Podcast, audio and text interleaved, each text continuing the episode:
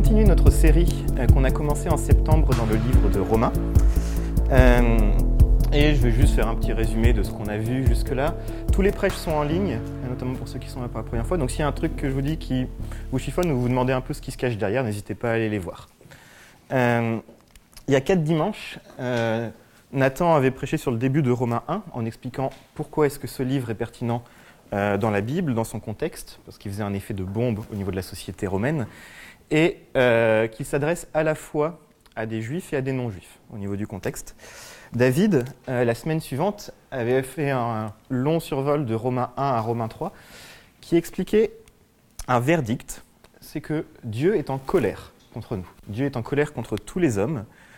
Euh, et même si, alors ça peut vous choquer, c'est choquant d'entendre ça, cette colère, en fait, elle est justifiée, justifiable et juste. Donc voilà, n'hésitez pas à retourner voir là encore. Le verdict euh, qui, était donné au terme de ces chapitres, c'est nous avons déjà prouvé que tous, juifs et grecs, sont sous l'empire du péché. Selon ce qu'il est écrit, il n'y a point de justice, pas même il n'y a point de juste, pas même un seul. Et Romains 3, 23, tous ont péché et sont privés de la gloire de Dieu. Suite à ça, on a eu encore deux prêches de la part de Nathan. Un premier prêche sur la toute fin de Romains 3, euh, dans lequel il expliquait que devant ce verdict global de culpabilité, Dieu a répandu sa grâce pour qu'on puisse être justifié, c'est-à-dire pour qu'on puisse être rendu juste. Euh, c'est le verset de Romains 3, 24, juste la suite. Tous ont péché et sont privés de la gloire de Dieu, et ils sont gratuitement, gratuitement justifiés par sa grâce au moyen de la rédemption qui est en Christ. Euh, ce que Nathan a expliqué, c'est que si on accepte euh, ce qu'a fait Christ, euh, voilà, et là encore, j'ai pas le temps de revenir dessus en détail, n'hésitez pas à retourner voir les prêches ou venir me poser des questions à la fin. Euh, ce qu'on accepte ce qu'a fait Christ, on a changé de statut. notre nouvelle identité, c'est qu'on n'est pas des pécheurs, c'est-à-dire des ennemis de Dieu, mais qu'on est devenu juste. c'est le concept de justification, et Nathan en avait proposé cette définition-là, que je remets. Euh, quelqu'un de justifié a endossé une stature devant Dieu, selon laquelle il est vu, et de façon légitime, par Dieu comme non coupable, grâce à la mort expiatoire de Jésus pour, pour la personne, qui l'a accepté par la foi. Ainsi, on est considéré selon les œuvres de Jésus et non selon les nôtres. Et, et c'est quelque chose d'incroyable. On est vu à travers les œuvres de Jésus, à travers nos, non à travers nos, propres œuvres. Euh, voilà. Mais ça, c'est bien dit, c'est euh, gratuit. Euh, gratuitement justifié. Donc c'est quelque chose de gratuit. pour autant, ça nécessite, et ça c'était le dernier prêche la semaine dernière, la notion de foi. Une foi à ce que Christ a fait. c'est une adhésion active, dans le sens où la foi, c'est pas juste, ok, intellectuellement je le sais mais ça a des conséquences sur ma vie. Euh, et ça implique aussi une fidélité à Dieu. Alors voilà, résumé des épisodes précédents, euh, comme dans tout résumé, ça ne contient qu'une partie, donc n'hésitez pas à retourner voir. Euh, et là, on arrive. Ouais, je te remercie, Fédé. On arrive aujourd'hui à en fait, on a vu la justification, on a vu qu'on est déclaré juste si on a l'adhésion par la foi et une foi active. Euh, et voilà, la justification, c'est un statut. Euh, et donc, on arrive au début de notre message, puisque nous avons été déclarés justes. On part de là, on part du fait qu'on est justifié, et on va regarder en fait quelles sont les conséquences. Qu'est-ce que ça a comme conséquence, la justification? Euh, Quels sont les bénéfices de cette justification. Alors je commence la lecture. Puisque nous avons été déclarés justes en raison de notre foi, nous sommes en paix avec Dieu grâce à notre Seigneur Jésus-Christ. Par lui, nous avons eu accès, au moyen de la foi, à ce don gratuit de Dieu, dans lequel nous nous trouvons désormais établis. Et notre fierté se fonde sur l'espérance d'avoir part à la gloire de Dieu. Mieux encore, nous tirons fierté même de nos détresses, car nous savons que la détresse produit la persévérance. La persévérance conduit à la victoire dans l'épreuve, et la victoire dans l'épreuve nourrit l'espérance. Or, notre espérance ne risque pas d'être déçue, car Dieu a versé son amour dans nos cœurs par l'Esprit Saint qu'il nous a donné. J'en suis. Ah, je suis allé trop vite, désolé.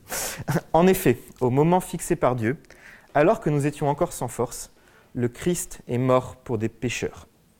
À peine accepterait-on de mourir pour un juste. Peut-être quelqu'un aurait-il le courage de mourir pour le bien. Mais voici comment Dieu nous montre l'amour qu'il a pour nous. Alors que nous étions encore des pécheurs, le Christ est mort pour nous. Donc, puisque nous sommes maintenant déclarés justes grâce à son sacrifice pour nous, nous serons, à plus forte raison encore, sauvés par lui de la colère à venir. Alors que nous étions ses ennemis, Dieu nous a réconciliés avec lui par la mort de son Fils. Euh, pardon, j'oublie de passer.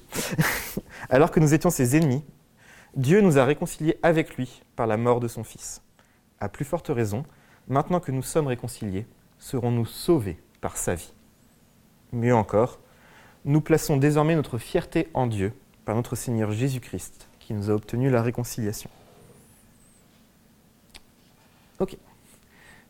Alors, euh, je vais reprendre tout au long de mon prêche une image qui a été utilisée par Nathan Lafou euh, quand il parlait de justification il y a deux semaines. C'était l'image de la nationalité. Alors Nathan est d'origine anglaise, euh, mais pourtant a la nationalité française. Et ce qu'il expliquait, c'est que ça, c'est son statut. Il est de nationalité française. Donc peu importe, même son comportement le plus, le plus british qu'il soit, peu importe, il se restera français. Voilà, c'était l'illustration qu'il avait prise il y a 15 jours. Et en fait, je vais revenir dessus en illustrant beaucoup de choses avec cette notion de nationalité française. Alors, petite question, temps, d'interaction. Euh, pour les Français, et souvent c'est les non-Français qui s'en rendent mieux compte, qu'est-ce que ça change d'être Français? Ouais, Gemma. On peut voter. Abby? T'allais dire ça D'autres choses? On aime la baguette. est-ce que c'est dans les statuts Ça, je ne sais pas, mais c'est vrai que le pain nous manque quand on est à l'étranger. On peut travailler en France, c'est Déborah. on peut travailler en France, tout à fait. Euh, d'autres choses auxquelles vous pensez comme ça? Clément? On a le droit à la santé, ouais.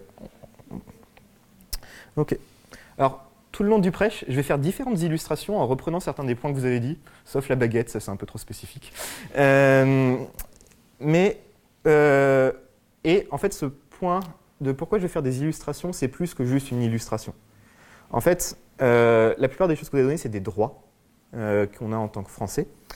et en fait, l'illustration, c'est que Dieu nous donne, fait des alliances avec les hommes. Dieu fait d'alliances avec les hommes, de même que les hommes politiques ont des, alliances politiques entre pays ou euh, garantissent les droits d'un Français. Euh, Et donc on va voir aujourd'hui, à l'inverse, les bénédictions du fait d'appartenir à Christ, les bénédictions de la justification, mais c'est quelque chose qui est aussi certain qu'une alliance. Ce n'est pas un ressenti, ce n'est pas quelque chose de subjectif.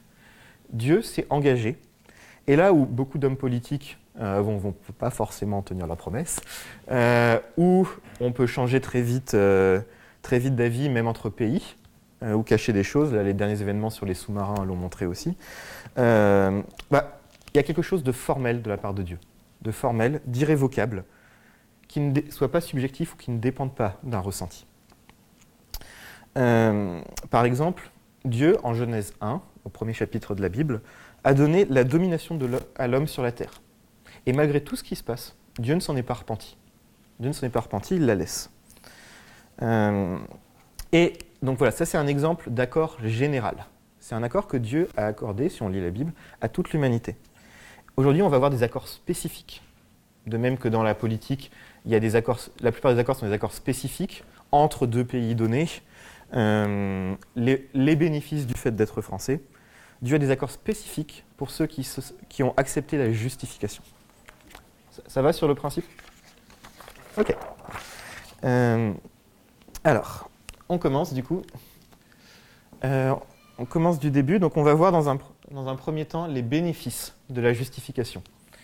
Euh, d'habitude, j'aime bien mettre mon plan tout de suite. là, il va se découvrir au fur et à mesure. Mais il y aura des slides pour ça. Donc, les bénéfices de la justification. Premier verset. nous sommes en paix. Le premier bénéfice, c'est la paix avec Dieu. Euh, ce qu'on a vu quand David avait prêché il y a trois semaines, c'est qu'avant d'accepter par la foi ce que Christ a fait à la croix, avant même que Christ fasse cela, on est tous ennemis de Dieu. Ennemis, c'est-à-dire en guerre. Euh, David l'a très bien expliqué euh, il y a trois semaines. On était tous sous la colère de Dieu, on était tous pécheurs, c'est-à-dire des hommes et des femmes qui ne reconnaissent pas l'autorité de Dieu sur notre vie, la souveraineté de Dieu sur notre caractère. Euh, et c'est pour ça que Nathan parlait la dernière fois, la semaine dernière, de foi agissante, qui consiste à laisser à Christ le fait d'être le pilote de notre vie, hein, d'être le seul pilote, et de lâcher les rênes d'un certain côté. Sans Christ, sans l'acceptation de ce que Christ a fait, en fait, on est ennemi de Dieu. Mais dès lors qu'on l'a accepté, on est en paix. On est en paix avec Dieu. Et euh, c'est comme la nationalité, en fait, on change de statut, on appartient à Christ. Je suis donc en paix avec lui. C'est la fin d'un conflit, c'est un temps de réconciliation. Le mot est arrivé plusieurs fois dans le texte. Alors même si j'ai fait un peu n'importe quoi avec mes slides, vous avez dû le voir passer, un, deux, trois mots. On est réconcilié. Alors, pour faire un parallèle avec la nationalité, en tant que Français, si je suis en France, euh, si une guerre éclate, bah, je vais être protégé par la France. Je vais être protégé par les instances de la France. Si je suis à l'étranger, un Français à l'étranger, je peux demander le rapatriement ou je peux demander la protection euh, au consulat. Euh, à l'ambassade, pardon. Ce n'est pas encore très clair pour moi tout ça. Euh, en tant que Français, la France a fait des accords avec différents pays. Bah, du coup, je suis en paix avec ceux que la France a décrété que j'étais en paix. il y a différentes études. Ça, c'est la notion de passeport. J'ai regardé une étude qui s'appelle Henley Passport Index, qui est l'étude qui en gros regarde combien de passeports, euh, dans combien de pays euh, on peut aller sans délivrance de visa pour un pays donné. La France est sixième au classement. bon, il y a plusieurs ex mais elle est sixième au classement. Elle peut aller dans 188 pays sans aucun, aucune demande de visa au préalable. ce qui est une chance immense pour nous pour faire du tourisme, alors peut-être moins en période Covid, mais voilà, c'est un laissez-passer direct qu'on peut avoir. Donc, en tant que Français, j'ai des bonnes relations avec les pays qui ont une bonne relation avec la France. C'est différents bénéfices du fait d'être en paix avec Dieu. Et d'ailleurs, c'est intéressant que ce soit la première notion qui vienne, parce que c'est aussi ce que Christ disait lui-même. Juste avant de partir, juste avant de mourir sur la croix, il va dire euh, Je vous laisse la paix, je vous donne ma paix. Je ne vous donne pas comme le monde donne, que votre cœur ne se trouble point et ne s'alarme point. Et juste après sa résurrection, la première chose qu'il va dire, c'est la paix soit avec vous. Cette notion de paix, c'est la première étape pour rétablir une relation brisée.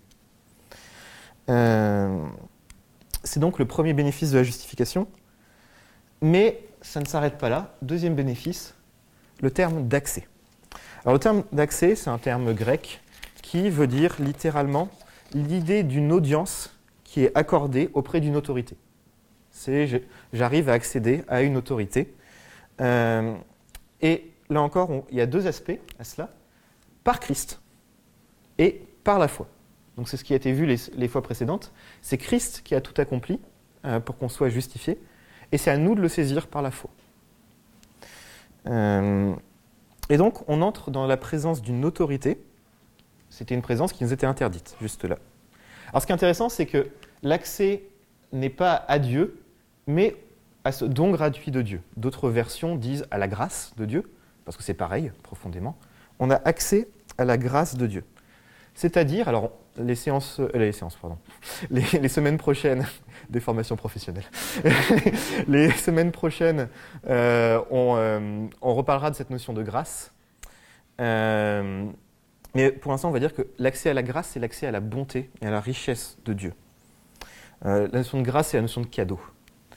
Si je reprends encore l'image de la France, ça a été dit par Déborah tout à l'heure, euh, en fait, en tant que Français, j'ai accès aux différentes organisations françaises. Alors, je peux voter, mais je peux aussi travailler. Je peux travailler dans l'armée, je peux travailler euh, dans des ministères. Alors, moi, donc voilà, la déformation professionnelle, c'est que je suis prof en école d'ingénieur. Euh, et pas plus tard que la semaine dernière, un, donc je suis des apprentis en, en entreprise. Et j'ai un maître d'apprentissage qui est venu me voir en me disant Est-ce que vous êtes français? Oui, ah bon, c'est bon, vous pouvez venir faire la visite. Parce que voilà, là, en l'occurrence, il travaille dans différents trucs qui ont un rapport avec l'armée. Donc, je peux y aller parce que je suis français. Donc, tout ça, c'est des bénédictions qu'on a en tant que Français et qui ne durent que tant que la France tient ses promesses d'un certain côté. Alors que du côté de Dieu, cet accès, il est objectif, il est définitif, à partir du moment où on est justifié. Et allons un peu plus loin, en tant que Français, il est possible d'en appeler au président. Pour un truc donné, ça peut se faire. Euh, mais en fait, le texte, ici, c'est pas juste ça, c'est pas je peux en appeler au président de temps en temps. C'est j'ai un accès, une fois pour toutes, au président. Donc, en fait, il y a une grosse différence. Euh, c'est la différence entre j'ai un laissez-passer exceptionnel pour le président et je peux en permanence aller le voir. En fait, cet accès, c'est la notion de relation. Maintenant qu'on est en paix, on peut construire une relation avec Dieu. On peut bâtir une relation avec Dieu. Troisième point, euh, notre fierté se fonde sur l'espérance d'avoir part à la gloire de Dieu, qui est une idée qui est d'ailleurs reprise un peu plus tard au verset 11. Euh, nous plaçons désormais notre fierté en Dieu, par notre Seigneur Jésus-Christ, qui nous a obtenu la réconciliation. Alors, ça, c'est peut-être un peu plus compliqué à comprendre, en tout cas pour moi, c'est compliqué. Euh, la notion de fierté, de gloire et d'espoir. Le mot fierté est très intéressant à voir, parce que euh, moi, spontanément, je me dis c'est de l'orgueil, c'est interdit. Et d'ailleurs, les textes précédents me donnent un peu raison sur ce point-là. Romains 2, toi qui te donnes le nom de juif, qui te repose sur la, gloire, sur la loi, qui te glorifie de Dieu, toi qui te fais une gloire de la loi, tu déshonores Dieu. Romains 3, 27, où donc est le sujet de se glorifier il est exclu? Romains 3, 23, car tous sont péchés, ils sont privés de la gloire de Dieu. Donc cette notion de fierté, de gloire, avait l'air pourtant exclue. Pourquoi un tel changement? Qu'est-ce que, qu'est-ce que ça veut dire en fait, cette notion de d'avoir part à la gloire de Dieu? En fait, la différence, c'est que la fierté n'est plus en la loi, n'est plus en notre capacité à la réussir, réussir mais simplement dans l'assurance que mes œuvres sont vues comme étant celles de Christ. Donc ça, c'est ma fierté, c'est la fierté en ce que Christ a accompli. Je peux être fier légitimement de ce que Christ a fait. Alors, je ne sais pas si ça vous parle. Moi, je pense qu'à votre place, ça ne m'aurait pas beaucoup parlé. Alors, un, exemple pour comprendre ça, toujours avec la nationalité. Euh, en tant que Français, s'il y a une gloire sur la France, en fait, ça rejaillit sur nous, qu'on le veuille ou pas. Exemple concret, Coupe du Monde 98 et 2018. Euh, j'ai rien fait, hein, soyons très clairs. j'ai rien fait pour, la, gagner. Pourtant, j'ai une petite fierté de Ah ouais, on l'a gagné en 98 et 2018. Et mon frère Cella, il vous dirait à quel point je ne suis pas du tout supporter de foot. Donc, euh, et en fait, j'irai plus loin sur cet exemple. Il y a une petite fierté sur cette Coupe du Monde, alors qu'en vrai, on n'a rien fait. Euh, il y a même une fierté des autres, enfin, une reconnaissance des autres pays par rapport à ça. C'est-à-dire que les autres pays savent qu'on a gagné la Coupe du Monde en 98 et 2018. Et ils vont nous le dire. Euh, je suis allé plusieurs fois, notamment en, Israël, et c'était fréquent, voilà, je, parle avec d'autres, et qu'il y a un marchand qui dit Français Zidane. c'est assez, caractéristique, ça arrive très souvent. voilà. C'est une fierté qui est ancrée à Français, vous avez gagné la Coupe du Monde en 2018 et en, et en 98. Je vous ai donné l'exemple du foot, mais en fait, on pourrait aller sur les JO. Les JO de cette année, à Tokyo. On a eu des médailles d'or en hand, en escrime, en judo, en volley, en pistolet. Euh, autre exemple, euh, les championnats du monde de pâtisserie. Oui, ça existe. Euh, il y en a eu 17 dans le monde. Enfin, il y, en a eu 10, il y a eu 17 occurrences du championnat du monde de pâtisserie. La France les a gagnés 8 fois. Elle a eu 8 fois la médaille d'or. On est bon en pâtisserie. En fait, on n'a rien fait pour. Enfin, peut-être que vous êtes une bille en pâtisserie. Ou peut-être que le hand, ça ne vous parle pas. Peut-être même que vous ne saviez pas. Moi, je ne savais pas que le pistolet à 25 mètres, c'était une discipline olympique. Mais en fait, pour autant, j'ai une petite fierté par rapport à ça. Eh, on est bon là-dedans. Voilà, c'est la même chose. C'est la même idée sur cette fierté. Fierté de ce que Jésus a fait. Fierté de ce que Dieu a fait. Donc, ça reprend la victoire sur la mort, la victoire finale, l'éternité qu'on peut passer avec lui, mais aussi la bonté de Dieu, la nouvelle identité qu'il crée en nous. Tout ça, c'est des sujets de fierté et qui nous mettent dans la joie, en fait, d'un certain côté. Euh, et il n'est pas question d'être fier d'une réussite humaine, mais de ce que Dieu a fait. Si je résume, ah, j'avais promis qu'il y aurait un plan de temps en temps, il arrive à posteriori. Si je résume euh, ce, que je trouve beau dans ces trois bénédictions, c'est qu'en fait, elles s'intéressent vraiment à qui on est dans notre entier. La notion de paix, ça règle notre passé, d'un certain côté, ça règle notre relation avec Dieu. La notion de relation, c'est ce qui nous aide à avancer dans le présent. La notion d'espoir et de fierté, c'est quelque chose qui nous aide à avancer pour le futur. Dieu prend en compte qui on est à chaque étape de notre vie et nous sécurise pour tout. Alors vous allez peut-être vous dire, ok c'est beau Joël, ce que tu nous dis, pourquoi est-ce que ce serait vrai? Quelles assurances j'ai? Euh, Je veux bien te croire, mais tu peux m'argumenter un petit peu? Et en fait, je ne suis pas obligé de le faire. Rien m'oblige de le justifier, je pourrais juste vous dire, c'est ça la foi, crois ce que la Bible dit. Alors, je vous provoque un peu, ça peut sembler violent dit comme ça. En vrai, si vous y réfléchissez, vous fonctionnez pareil avec la nationalité française. Euh, vous n'allez pas vérifier mille et une fois que votre visa est OK. Vous allez peut-être avoir une petite peur quand vous arrivez dans l'autre pays en vous disant, bon, pourvu que ça passe, donc il y a un petit moment sueur, mais en vrai, vous avez quand même confiance dans le passeport français euh, quand vous traversez. Euh, ou quand vous postulez un job, euh, que vous avez, vous avez la nationalité française, vous avez un casier judiciaire vierge, en fait, il y a une caution d'assurance là-dessus que oui, en fait, ça va passer. Même si, bon, vous êtes vraiment soulagé que quand on vous dit définitivement c'est bon, c'est fait, vous êtes accepté à ce job. Donc en vrai, je pourrais m'arrêter là en disant, écoutez, si vous avez accepté par la foi que Christ est mort pour vous, bah, vous êtes justifié. Vous êtes en paix, en relation avec Dieu, et vous avez de l'espoir. Votre passé est réglé de ce point de vue-là, votre présent est en relation avec Dieu, votre futur est assuré. C'est un fait, croyez-le. Merci à tous. Euh, Ce que je trouve magnifique, c'est que Paul n'agit pas comme ça. En fait, Paul n'agit pas comme ça. Il sait qu'on a besoin de preuves. Il sait qu'on a besoin de justification. Euh, il sait, et il va donc expliquer méticuleusement dans son texte, non seulement que c'est vrai, ce qui est vrai, mais pourquoi ça l'est. Voilà. Pourquoi est-ce que ça tient? Pourquoi est-ce que c'est stable?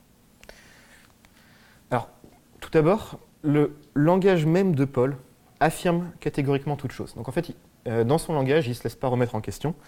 Au tout début, on avait « nous avons été déclarés justes ». C'est fait. Euh, on est fondé, on est établi. C'est fait. En fait, rien que par son vocabulaire, euh, il sous-entend un peu que ne pas y croire, c'est s'aveugler. Alors, question d'histoire. En quelle année a fini la Seconde Guerre mondiale? 45, ouais. Alors, pas pour tout le monde.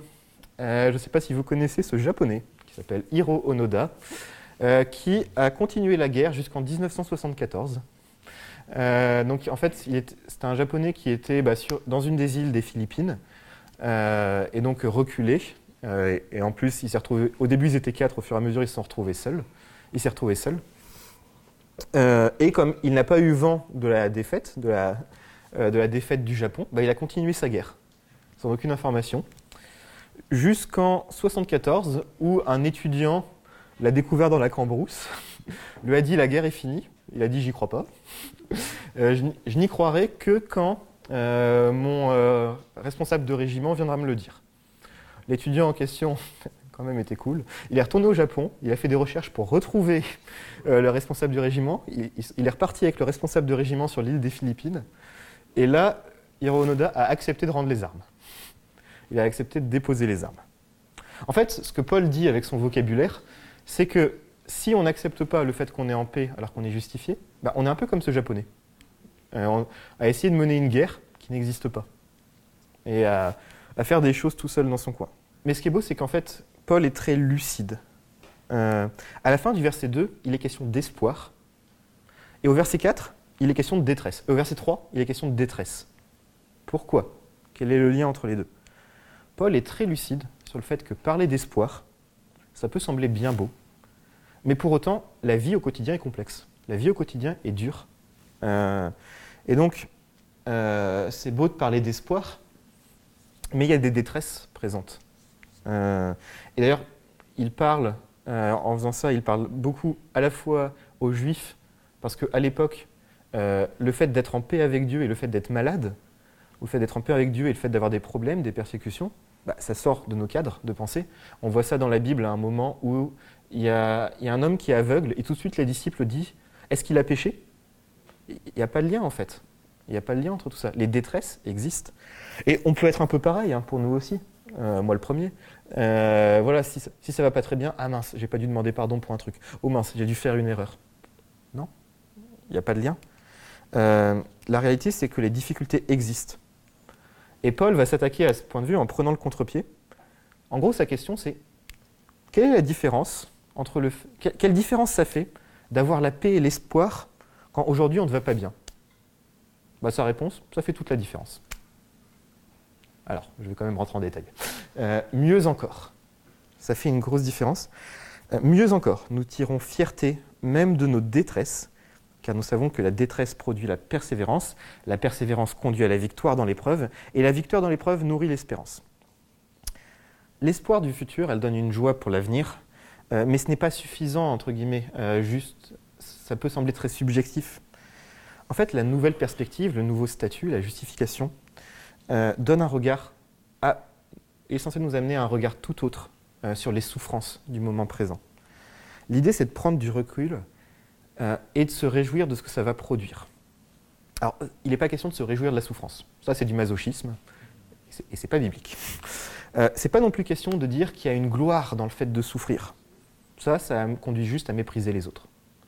Euh, il n'est pas non plus question de se dire que je vais avoir une vie dure comme ça, au moins je mériterai mon salut. Non. Non. Euh, on en faisant ça, on essaye de se justifier par soi-même, en fait. En fait, c'est juste question, non pas dans le fait de, se réjouir, non pas dans le fait de souffrir, mais pour ce que ça va produire. Et là, qu'est-ce qu'on y est dit? C'est que la détresse produit la persévérance. Alors, j'ai toute une partie consacrée à ça un peu plus tard, j'y reviendrai là, euh, plus largement. Euh, mais pour l'instant, je veux dire qu'effectivement, face à la détresse, on a plusieurs façons de réagir. On peut être passif ou on peut être actif dans le fait de placer notre confiance en Dieu. Et en fait, si on, euh, si on est actif, si on a remis notre vie à Christ, Dieu agit en persévérance sur notre caractère parce qu'il a autorité sur notre caractère. C'est ce que je disais tout à l'heure. Euh, si, on euh, si, on a accepté que Christ est le seul pilote de notre vie, bah, il a autorité dessus. Donc il va forcément agir. Il va forcément avoir la victoire à certains côtés. Alors ça peut prendre du temps, j'y reviens tout à l'heure. En fait, on, gagne en persévérance dans l'épreuve parce qu'on on arrive à se rendre compte à quel point Dieu est fidèle. Et on arrive à se rendre compte à quel point c'est bon d'avoir une relation avec lui. La, semaine dernière, on a vu que fidélité et foi, c'est le même mot, profondément. Euh, c'est le même mot en grec. Euh, tout ça, c'est un processus qui nous amène à témoigner de notre espoir en sachant que Dieu est fidèle. La souffrance a un truc très bon, c'est qu'elle nous éloigne de tous faux espoirs. En fait, il n'y a pas voilà, des trucs sur lesquels on voudrait se raccrocher, ça ne tient pas. Euh, ça semble faux.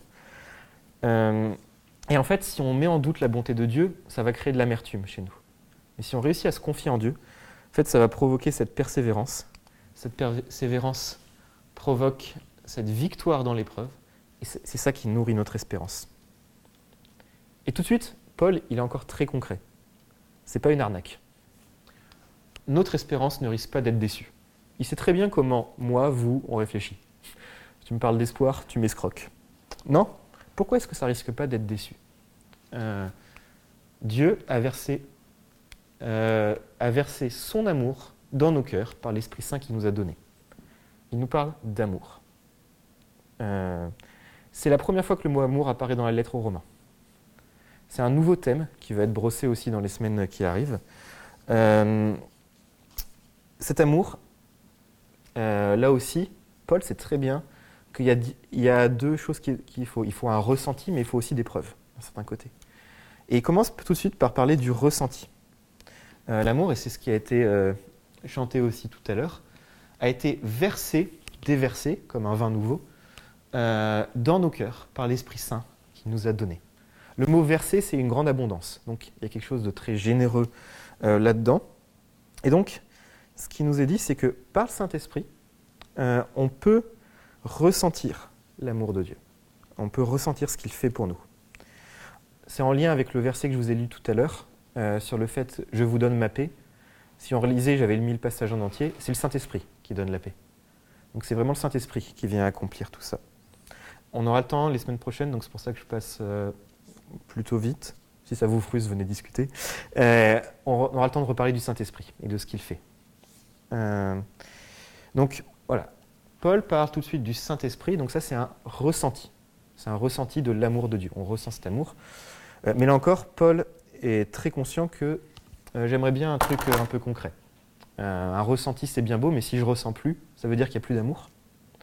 Et donc, ce qu'il va faire dans les versets qui suivent, c'est qu'il va s'appuyer sur un autre fait pour justifier cet amour, la mort historique de Christ.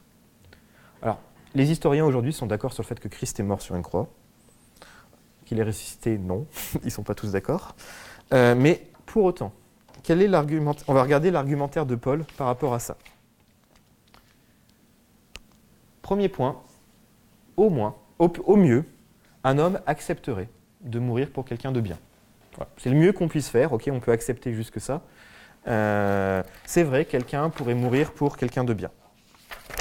Et en fait, on regarde le tableau pour lequel on nous dit que Christ est mort. Christ est mort pour des personnes qui ne méritaient rien, des rebelles, des impies, des ennemis. C'est un tableau qui est très sombre, mais pour lequel Christ est mort. Et, troisième point, ce n'est pas un accident. Ce n'est pas une erreur. Il n'y a pas eu un problème sur la route et Christ s'est dit vite, il faut que je meure pour régler tout ça. Non. Le texte nous dit autant fixé. C'est quelque chose qui a été voulu et délibéré par Dieu. Euh, ainsi, conclusion, au mieux, on pourrait peut-être mourir pour quelqu'un de bien. Christ est mort pour des ennemis et de façon consciente. L'amour de Christ nous dépasse. L'amour de Christ est immense. L'amour de Christ est plus grand que tout. Et il y a un dernier verset qui, dit Il nous a sauvés en tant qu'ennemis. À combien plus forte raison il va nous sauver de la colère à venir alors qu'on est maintenant ses alliés Donc c'est aussi une confiance pour l'avenir, un espoir. En fait, et oh, il vous a sauvé alors que vous étiez ses pires ennemis. Euh, pourquoi il ne va pas prendre soin de vous alors qu'on est, on amis? Donc, si je résume, en fait, Paul donne deux preuves d'amour. Une preuve subjective qui est donnée par le Saint-Esprit, et on a besoin en fait de ressentir cet amour. Juste savoir, oui, je t'aime, c'est beau, mais euh, tu peux me le prouver, me dire un peu autrement.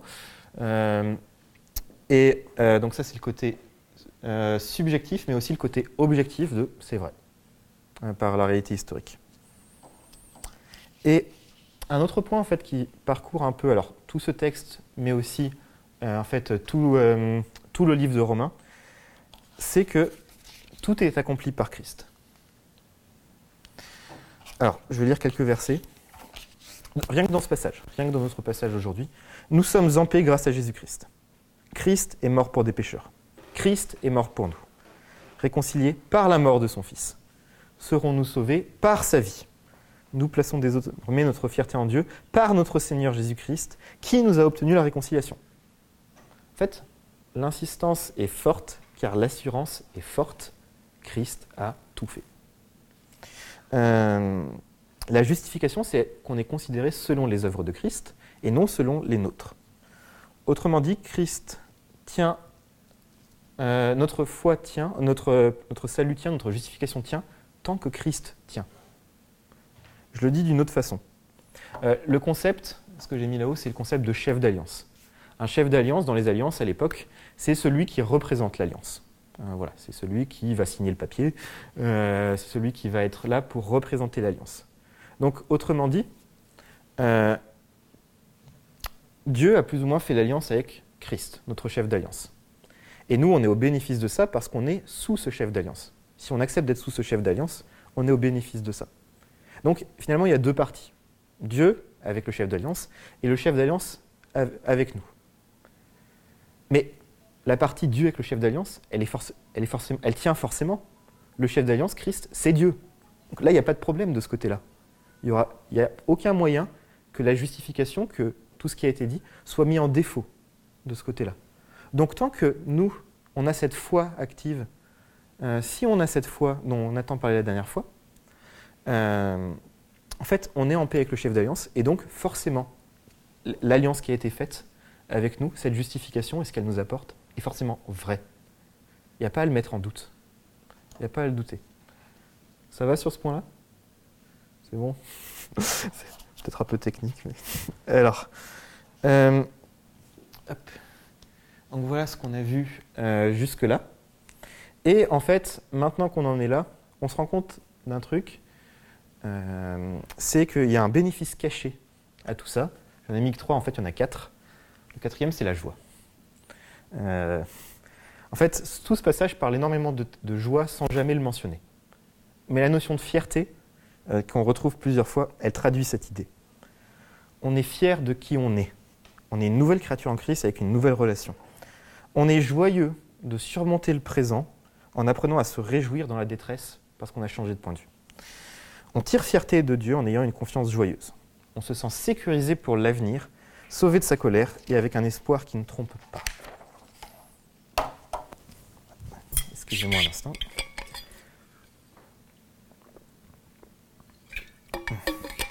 Alors, ça va jusque-là? Parce que maintenant, le prêche va prendre un tout autre tournant. Euh, en fait, jusque-là, je vous ai lu, expliqué ce que dit le texte. Et en fait, euh, maintenant, je vais vous témoigner et partager ce qui m'est arrivé en préparant ce texte, en préparant ce prêche. Euh, en fait, ce que je vous ai raconté jusque-là, c'est ma propre étude sur ce passage. Alors, j'ai lu, j'ai lu le texte, j'ai prié, j'ai réfléchi, j'ai lu différents commentaires, voilà, et j'ai structuré un peu tout ça. En fait, quand je suis arrivé là, notamment à cette notion de joie, mais pas que, à ce bilan de toutes les bénédictions, en fait, euh, j'ai réalisé un truc d'un coup. Euh, c'est que tout ce que je lisais, tout ce que je comprenais, tout ce que je viens de vous raconter, c'est très beau, mais j'y crois pas. Euh, j'y crois pas vraiment. Je n'y croyais pas vraiment. Je vais utiliser le passé. En fait, je n'étais pas profondément convaincu que c'était vrai. Plus précisément, j'étais convaincu que c'était vrai dans l'absolu, mais pas pour moi. Pas pour moi personnellement. Et c'est très en lien avec euh, ce que Déborah a partagé euh, tout à l'heure. en fait, je n'étais pas convaincu que Dieu m'aime moi personnellement et que donc tout ce que je vous ai dit, c'était vrai pour moi, personnel, Joël, qui habite au XXIe siècle. Euh, en fait, toutes ces interrogations, là, tout ce que, le pourquoi ça tient, c'est vraiment euh, ce qui s'est passé dans ma tête. Hein. C'est, euh, ok, pourquoi est-ce que l'espoir, c'est pas vain? Pourquoi, pourquoi est-ce que ça tient? Pourquoi est-ce que Dieu m'aime? Et le texte m'a déjà donné du coup des éléments de réponse. Christ est mort à la croix, le Saint-Esprit témoigne de son amour, je suis sûr que ça tient parce que Christ est fidèle et parce que Christ est en bonne relation avec Dieu. De fait, il est Dieu. Pour autant, vraiment, quand je prépare le prêche, et ça c'était mardi la semaine dernière, euh, j'ai une conviction sourde, c'est pas pour moi. Euh, pas pour moi personnellement. Pourquoi est-ce que Dieu m'aimerait moi? Euh, Pourquoi est-ce que moi j'aurais le Saint-Esprit? Pourquoi est-ce que cette notion d'espoir, en fait, c'est pas juste une méthode couée sur laquelle je me réfugie? Voilà, un peu toutes ces questions qui me passent par la tête.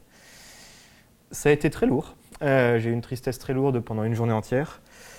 Euh, beaucoup de doutes, beaucoup d'incompréhension, beaucoup de honte aussi, parce que comment je peux venir prêcher alors que j'y crois pas? Euh, Et vous vous souvenez de ce japonais dont je vous ai parlé en guerre? J'ai eu cette idée qui m'est venue longtemps avant de me rendre compte de ça, je l'ai eu très vite. Et puis en fait, à ce moment-là, je me suis rendu compte que c'était moi. Qu'en fait, j'étais ce japonais, au fond de sa cambrousse, qui maintient une guerre qu'il a déjà gagnée et qu'il ne le sait pas enfin qui, est déjà fini et qui ne le sait pas. Euh, je voulais pas croire à tout ça pour moi, je voulais continuer à m'agiter un peu dans mon coin, à faire ma petite guéguerre de mon coin. Alors, je spoil la fin de l'histoire. Dieu a vraiment été bon avec moi, je suis, je suis très reconnaissant. Il m'a pas laissé tranquille jusqu'à ce que je sois calme. Donc ça a été une journée euh, assez harassante, mais à la fin de la journée, j'étais vraiment assuré de son amour personnel pour moi. Il est venu me sécuriser, et maintenant je suis convaincu que, en fait, ce que je vous ai dit, c'est aussi vrai pour moi personnellement. Euh, ça me procure une grande paix et une grande joie. Et voilà, alors j'ai discuté de ça, euh, de quoi faire de cette information avec, euh, avec Kevin, qui d'ailleurs m'a pas mal aidé dans cette crise. et du coup, cette dernière partie de prêche, je la fais plutôt sur un mode témoignage, mais avec deux objectifs en tête. à la fois en vous partageant ce qui, moi, m'est arrivé, peut-être euh, voir un peu des mécanismes de qu'est-ce qui nous empêche de croire des choses que Dieu nous affirme. Et deuxième point, se rendre compte qu'en fait, il euh, n'y a pas, pas d'âge pour apprendre des choses qui sont basiques. Il n'y a pas d'âge pour comprendre quelque chose et il y a des choses qui nous empêchent profondément de les comprendre. Alors, pourquoi est-ce que dans ma tête, ça ne pouvait pas être pour moi personnellement? Qu'est-ce qui se passait? Pourquoi ça? Ben, En vrai, c'est vraiment la métaphore du pays. Euh, c'est que euh, pour moi, si je reprends la métaphore du pays, c'est pas parce que le président du pays œuvre pour le bien de tous ses habitants qu'il les connaît. Euh, c'est pas parce que le président et les institutions font plein de choses pour eux qu'en fait ils ont une relation. C'est, il fait, il œuvre effectivement pour le bien général, mais pour autant, pas pour moi spécifiquement. Alors là, le texte disait, Paul disait euh, qu'il faut s'appuyer sur nos victoires pour bâtir pour plus tard. Et oui, dans ma vie, j'ai vu euh, Christ agir, Dieu agir dans ma vie à plein de moments différents. Alors comment je le comprenais? Je me suis rendu compte qu'en fait, je l'associais au fait d'être euh, sous une table et de récupérer des miettes, des miettes de bénédiction. Qu'il y a quelqu'un, voilà, que effectivement euh, le président dispense des bénédictions, mais, et moi je suis toléré pour récupérer des, des, conséquences des décisions.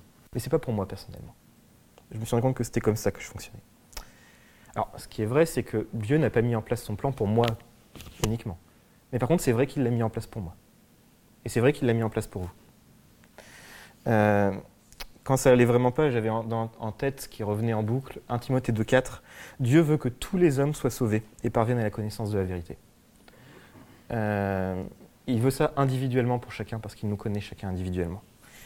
Et, alors je passe sur les détails, mais j'ai dû, voilà, pendant quelques minutes, heures, me remémorer tout ce que Dieu avait fait pour moi, jusqu'à être convaincu qu'en fait, oui, il m'aimait moi personnellement. Ce n'était pas juste des miettes que j'avais récupérées, c'était vraiment ce que Dieu veut pour moi. En gros, à un moment, j'ai été convaincu que oui, la guerre est finie, je rends mes armes. Je renonce à ma guerre. Ok Dieu, tu m'aimes moi personnellement. Qu'est-ce qui m'a empêché de le voir avant? Qu'est-ce qui m'a empêché, qu'est-ce qui m'a empêché de comprendre ça avant? Euh, Premier point euh, qui explique qu'en fait, il y a des concepts qui peuvent sembler basiques, mais qu'on peut apprendre à n'importe quel âge. Euh, je vais d'abord donner mon exemple et puis expliquer quel est le principe un peu général que je vois derrière. Alors, de mon côté, je pense que c'est très familial. J'ai reçu dans ma famille des valeurs qui ont un côté très bon, euh, lié à la notion d'humilité, de faire passer les autres avant soi et de sacrifice. Euh, il y a quelque chose de bon là-dedans, dans le fait euh, de ne pas avoir une trop haute opinion de soi-même. Mais sauf que chez moi, ce que ça a provoqué, c'est un mépris de moi-même. Euh, c'est un mépris, un rejet de moi. et du coup, une pensée que les autres sont mieux, valent plus le coup, sont des meilleurs amis, des meilleurs frères, des meilleures personnes. et donc, eux, ils peuvent manger à table et que moi, je suis juste bon à faire le service. Mais ça, c'est ce que je croyais. Et en fait, si je regarde ce que Dieu dit maintenant, pour contrer cette valeur, parce que profondément cette valeur est fausse, euh, c'est que Dieu dit, tu aimeras ton prochain comme toi-même. Comme toi-même. Donc si déjà euh, je m'aime pas, je ne peux pas aimer les autres. Donc cette valeur est fausse. Elle est en contradiction avec ce que la Bible m'apprend. Ça, c'est un apprentissage que je fais. Alors, ça faisait déjà quelques mois, mais là, il a explosé d'un coup. Euh, et d'une façon plus générale, donc ça, c'est pour moi spécifiquement, en fait, quand euh, on accepte, si on accepte Christ en nous, on n'est pas une jolie terre toute lisse sur laquelle euh, l'évangile va pouvoir pousser. En fait, on est déjà ravagé. On est déjà une terre avec plein de blessures. En fait, euh, on n'est pas une terre vierge de toute idéologie contraire. Si on était une terre vierge, en fait, tout pourrait pousser. Le problème, c'est qu'on a des blessures. Le problème, c'est qu'on a des cadenas sur nos vies, qui ont été posés là par ce qui nous est arrivé dans notre vie, par notre histoire, euh, la vérité, c'est qu'il y a des aspects de notre vie où le diable a déjà tellement détruit qu'en fait, euh, bah, on ne peut pas construire dessus. En fait, c'est une crevasse, on ne peut rien pousser dans une crevasse. Euh, et Dieu, en fait, prend son temps pour nous faire progresser. côté, de mon côté, j'ai appris au cours des mois des années précédentes plein de choses sur cette notion-là d'estime de moi ou d'un certain côté. Le fait de dire ce que je veux, euh, pouvoir affirmer ce que je veux, c'est déjà reconnaître que ce que je veux a de la valeur. Euh, le fait d'accepter que j'ai des envies. Euh, de ne pas forcément me plier en quatre pour les autres. Donc de pouvoir dire non. Apprendre à dire non à d'autres. Mais souvent, on, je peux être frustré parce que ça avance pas assez vite. ou pas dans ce que j'ai pensé en premier. Je, veux apprendre à avoir une bonne estime de moi. quel, rapport avec les, avec les choix? Bah si, il faut que je passe par là. Euh, en fait, Dieu est OK avec le fait que les choses prennent du temps. Dieu est profondément OK avec le fait que les choses prennent du temps. Il sait très bien en fait ce dont on a besoin. Il sait dans quel ordre il faut réapprendre. Les blessures, les cadenas, les zones détruites sur mon terrain, euh, elles expliquent en fait que je ne sois pas capable de tout recevoir de l'évangile. Et au moment où en fait j'ai compris, voilà, où j'ai eu cette, euh, cette compréhension que oui, Dieu m'aimait moi personnellement, tout de suite, ce qui m'est venu, c'est de la culpabilité. J'aurais dû le comprendre avant. histoire de ben, pas trop sortir de là. En fait, non, je dois être juste avec moi. Je dois être juste avec moi. J'ai des blessures, j'ai des cadenas, ça m'empêche de comprendre des choses. Ça, c'est le premier aspect. Je ne peux pas comprendre certaines réalités de l'Évangile, certaines réalités de la Bible, quand dans ma vie, il y a des blessures, il y a des cadenas euh, qui sont reliés à ce que j'ai reçu, à mon histoire, et qui m'empêchent de tout accepter. Et le deuxième aspect dont je veux parler est plus spécifique sur la question de l'amour de Dieu euh, pour nous, du fait que Dieu nous aime personnellement, et c'est vraiment... je suis allé voir Déborah quand elle a partagé tout à l'heure, et je lui ai dit, as spoilé mon prêche. Euh, c'est vraiment c'est vraiment ça, c'est est-ce qu'on est convaincu que Dieu nous aime, nous, personnellement? Et en fait, c'est très dur d'être convaincu de ça, très très dur, euh, si on n'a pas une bonne estime de soi, premièrement. Parce que pourquoi est-ce que Dieu m'aimerait alors que moi je m'aime pas? Et c'est très dur d'avoir une bonne estime de soi quand en permanence on a nos échecs devant nos yeux. Quand en permanence on se rend compte, ah j'ai encore échoué à ça, ah j'ai raté ça, ah mon cœur il est comme ça. Euh, donc réussir à imaginer que Dieu nous aime dans ces circonstances, alors que moi je vois tellement mes erreurs, mes péchés, mes manquements, bah, je ne peux pas m'aimer. Je ne vois pas pourquoi Dieu m'aimerait. Je reprends ma promesse de tout à l'heure, les détresses produisent la persévérance. J'y reviens. je reviens sur cette notion de détresse. C'est fort comme mot détresse. Je veux dire, c'est pas euh, difficulté passagère, c'est détresse. Euh, et en fait, ce que la Bible dit, c'est qu'on a tous des détresses dans notre vie. Que ce soit dans notre couple, dans notre travail, dans notre vie personnelle, dans notre vie relationnelle. On a tous des profondes détresses. Et Dieu a fait des alliances avec nous. Euh, c'est ce qu'on a vu ici, ce que j'ai dit tout à l'heure. Comme j'ai accepté par la foi de laisser le pilotage de ma vie à Christ, de laisser mon caractère sous son autorité, bah Dieu s'engage à prendre soin de mon caractère, à prendre soin de moi. Donc il s'engage à une victoire aussi là-dedans. À une victoire sur mon caractère à une victoire dans les détresses qui concernent mon caractère.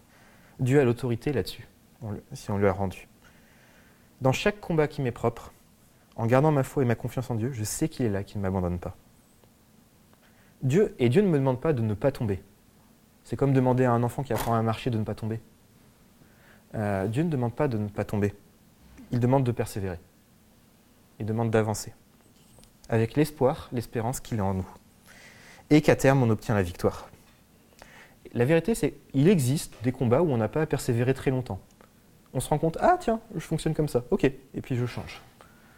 La vérité aussi, c'est qu'il y en a qui durent très longtemps, qui durent très très longtemps depuis des années, des, semaines, des mois, des années, et qui demandent beaucoup, et qui demandent, qui passent par beaucoup d'échecs. Mais ce n'est pas l'échec qui est important. L'important, c'est de continuer à persévérer. Cette persévérance, euh, ce n'est pas patienter. Vraiment, il y a une différence entre les deux mots. La persévérance, c'est actif. La patience, c'est passif. Euh, c'est un choix conscient avec la certitude que Dieu a fait des accords qu'il ne peut pas défaire et qui sera avec nous. Alors oui, si j'ai des échecs devant moi, si j'ai des regards négatifs sur moi, c'est dur de voir que Dieu a un regard positif sur moi.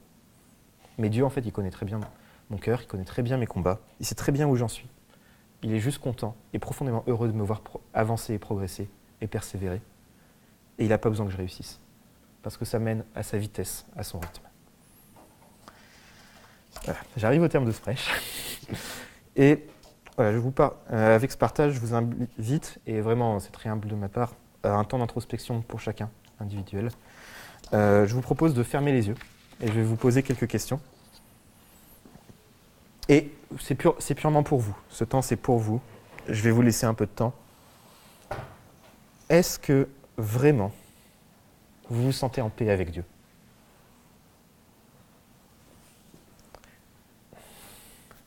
Est-ce que vraiment vous savez que vous êtes en relation avec lui? Est-ce que, que, vous avez de l'espoir pour votre vie? Est-ce que vous avez un espoir? Est-ce que vous avez de la joie?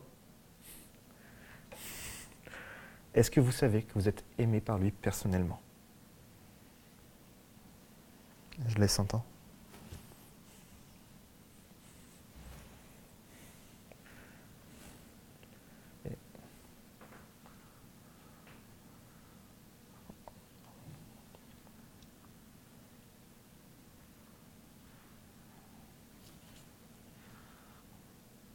En vrai, si ce n'est pas le cas, ça peut venir de plein de choses. Ça peut être juste, euh, on n'a pas demandé pardon pour un péché, auquel cas Dieu vous pardonne. Demandez-lui juste pardon. Mais ça peut être beaucoup plus complexe. Ça peut prendre beaucoup de temps, des jours, des mois, des années. Bah, commencez, commençons à le remettre à Dieu. À remettre simplement à Dieu ce qui nous empêche de croire à ces vérités.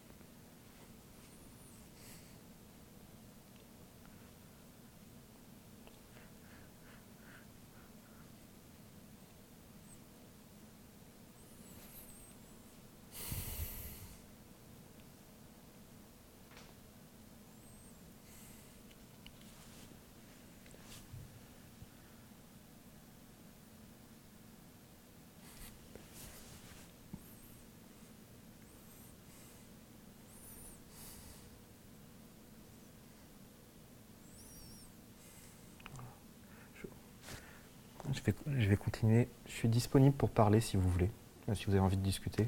Euh, voilà. il n'y a aucune euh, autorité de ma part, très humblement, je reconnais. On a besoin d'avancer là-dedans. Les diacres aussi sont disponibles pour parler avec vous. je vais juste résumer, résumer ce prêche.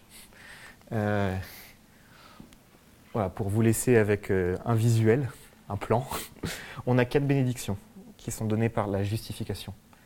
La paix avec Dieu, la relation avec Dieu, l'espérance de la gloire et la joie avec Dieu. On a vu comment Paul justifie la certitude de ces bénédictions, à la fois par l'amour de Dieu, tant l'événement historique de la croix que le Saint-Esprit subjectif pour nous. Euh, enfin, le Saint-Esprit est une réalité, mais ce que le Saint-Esprit nous fait ressentir, c'est plus intime. Et aussi par l'aspect de la confiance totale en notre chef. Et enfin, avec mon témoignage, en fait, je suis revenu, sur. Enfin, j'ai expliqué deux points essentiels. Euh, malgré nos blessures, nos cadenas, malgré le fait que je vois mes échecs devant mes yeux, tout ça c'est pour moi.